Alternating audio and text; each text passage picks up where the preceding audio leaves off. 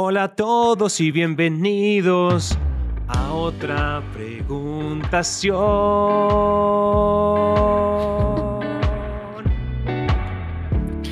Cuando nunca lo habías hecho con, con encendedor, eso me parece muy top, güey. No estuvo emocional. ¿Cuál concierto de Rebelde? Me Em, encanta. Entonces, tenemos la preguntación de Camila. Adelante, Camila. Hola, ¿cómo están chicos? Mi nombre es Camila, les hablo desde Bolivia y les cuento que estoy trabajando en una importadora de insumos para la industria de alimentos. La verdad es que yo soy ingeniera química, pero ahora me estoy desempeñando en el área de ventas de esta empresa, que es nueva acá en Bolivia y me gusta bastante. Así que quiero dar lo mejor de mí y para eso les pediría un consejo súper importante. Eh, les cuento que tengo cierta dificultad en poder hablar con los clientes de proyectos a futuro, ya que como se darán cuenta la adquisición de insumos no se hace por única vez, sino eh, se hace cada cierto tiempo. Pero hablar de esto em, me da la sensación de que puedo sonar tal vez desesperada o ansiosa por tener un proyecto a futuro y quisiera sus consejos para poder manejar esta situación. Y pues nada más, gracias chicos, sus consejos son muy buenos y un abrazo a la distancia. Abrazo a la distancia, me encanta. ¿Tú has ido a Bolivia o no, Benjamín? Voy a estar a como a muy poquito. Voy a estar en Jujuy ahorita. O sea, voy a estar a muy poquito de la frontera con Bolivia. O sea, no has ido. Kilómetros quizás, pocos kilómetros quizás. Entonces no, pero voy a estar O cerca. sea, toda tu respuesta es para decir que no has ido. Pero voy a estar cerca y de pronto cruzamos. pu, pu, pu. Ve, ve. Ajá. Cruce, cruce. Bolivia es un gran lugar, güey. Es un gran lugar. Es un gran lugar para invertir, además. ¿Tú sí has estado? Sin duda. Ah, Varias veces, varias veces. La gente de Bolivia, la gente No. de Bolivia es chida. Yo no. Como Camila. Bueno, muy bien. Camila, primero que todo, me encanta que te guste tu empresa, güey. Eso me parece muy chévere, que te guste tu empresa, que te guste tu trabajo. Desgraciadamente vivimos en un mundo donde no a todo mundo le gusta su empresa, no a todo mundo le gusta su trabajo, así que eso es una buena noticia y eso es... Solo al 13%, Exacto, güey. según Gallup y ¿Ve? según unos amigos de otro podcast. O sea, entonces eres una bendecida, me parece muy cool.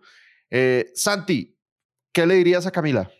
¿Qué le diría yo a Cami? Entonces, yo creo que, o sea, si el problema es, si, si te entiendo bien, como que el problema es como cruzar la barrera, saltar un poco la barrera del miedo de, proponer propuestas a futuro, de qué más podemos hacer, de repente de crecer el cliente, de volverlo recurrente. Y yo creo dos cosas. La primera es, de pronto el problema de la empresa es la forma en la que está vendiendo su modelo de negocio. Es decir, si tú me dices que este tema de como de supplies y de esto se compra no es solo una vez, sino que se compran todo el tiempo, de pronto los contratos o las órdenes de compra deberían de una vez ser recurrentes para que así no tengas que después ir a vender una recurrencia de compra o una recompra, sino pues de una vez tengan un, for- un- un- un- formato donde, oye, cada seis meses ustedes se abastecen, entonces pues cada seis meses les caigo con, con, su, con, su, con su pedido, con su lo que sea. O sea, me da la impresión que puede haber ahí algunas, pero seguramente hay razones para que no las tengan. Y la otra creo que, yo creo que el mundo de las ventas le aplica más que a ningún otro este, este, mm, este dicho, este refrán de el que no llora no mama. Y creo que uno sistemáticamente va aprendiendo a llorar, ¿cierto? Para que le den, va aprendiendo a pedir para que le den de a poquito. Y es como montar en bicicleta o como cualquier otra habilidad. La primera vez que lo haces da miedo, es difícil, te sale mal, pero después lo empiezas a hacer mejor. Creo que es, es cuestión de empezar, de ensayar con uno, de ensayar, de, coger, de que cojas la lista de los 10 clientes con los que mejor relación tienes, ¿cierto? Y pedirles permiso de que les quieres hablar, de les quieres, que les quieres hablar de proyectos futuros, que les quieres hablar de cuál puede ser un siguiente paso, si están felices. Cógelos a los que están felices, satisfechos, a los que tengan el, el, el, el NPS más alto, como sea que lo midan, y pues dispárales, mándales un correo. O sea, yo creo que mi consejo sería espicha send en el correo sin pensarlo mucho, pidiendo la reunión. Lo peor que puede pasar, Cami, es que te digan que no. Y los que estamos en venta sabemos que el no ya lo tenemos en el bolsillo.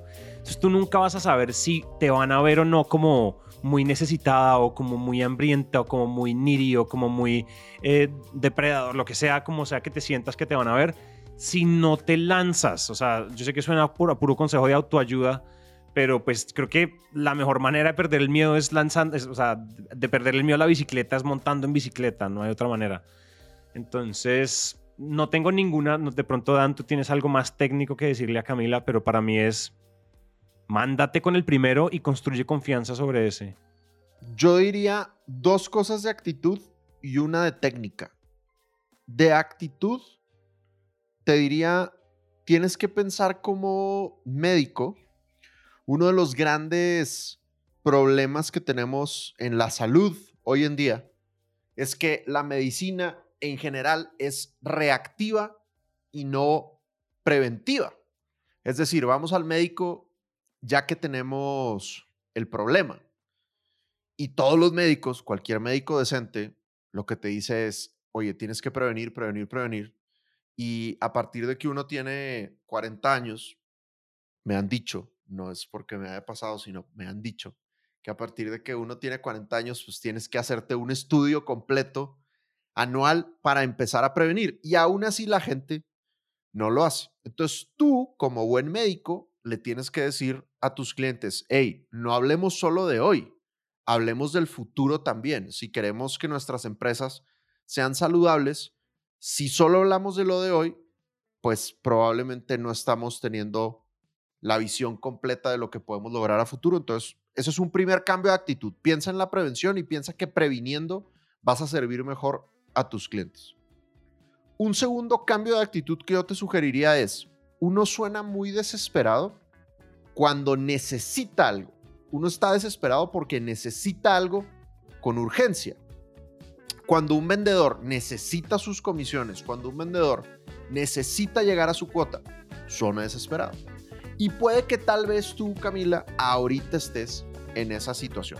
Pudiera ser. Ojalá y no. Pero si sí lo estás, yo te diría, hey, fresca, que en unos meses tú ya no deberías de estar en esa situación. Porque como vendedora disciplinada que eres, vas a empezar a llegar a tus metas de manera recurrente y ya no tienes esa desesperación.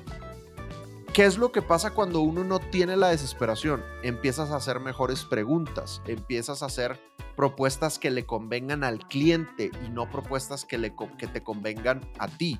Entonces, lo que yo te diría es, actúa como si no necesitaras la venta. La frase que nos repetimos en Sandler es, soy financieramente independiente, no necesito este negocio. Soy financieramente independiente, no necesito este negocio. Repítetelo antes de cada reunión. Y como no necesitas el negocio, entonces vas a hacer preguntas neutrales, vas a ver, vas a calificar, vas a ver si realmente lo puedes ayudar hoy y en el futuro. Y eso va a hacer que no suenes desesperada, sino como un médico que está buscando la prevención. Y lo de técnica es lo que decía Santi hace rato de pedir permiso. Te digo yo cómo le pediría permiso a los clientes. Yo le diría a los clientes literalmente, presencialmente, idealmente, en una reunión, aprovechando alguna reunión que ya tengamos, como, oye, fulanito, fulanita, te quería preguntar si sería interesante para ti que hablemos de proyectos a futuro, es decir, que no hablemos exclusivamente de lo que estamos haciendo ahorita, sino de proyectos a futuro. Cuéntame, ¿eso sería de valor para ti o definitivamente quieres que nos enfoquemos solo en lo que estamos viendo hoy en día? La mayoría te van a decir, hablemos a futuro. Los que te digan, hablemos de lo que, está, de lo, de lo que tenemos que ver ahorita, simplemente pregúntales, oye, perfecto, ¿cuándo sería buen momento para tocar temas a futuro? Y ya, como decías antes hace rato, estás pidiendo permiso y estás haciendo acuerdos de cuándo es un buen momento con ellos. Y con eso estás lista, Camila. Tan tan.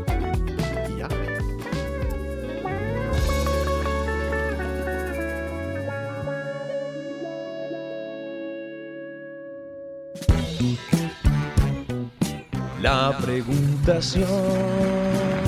La preguntación.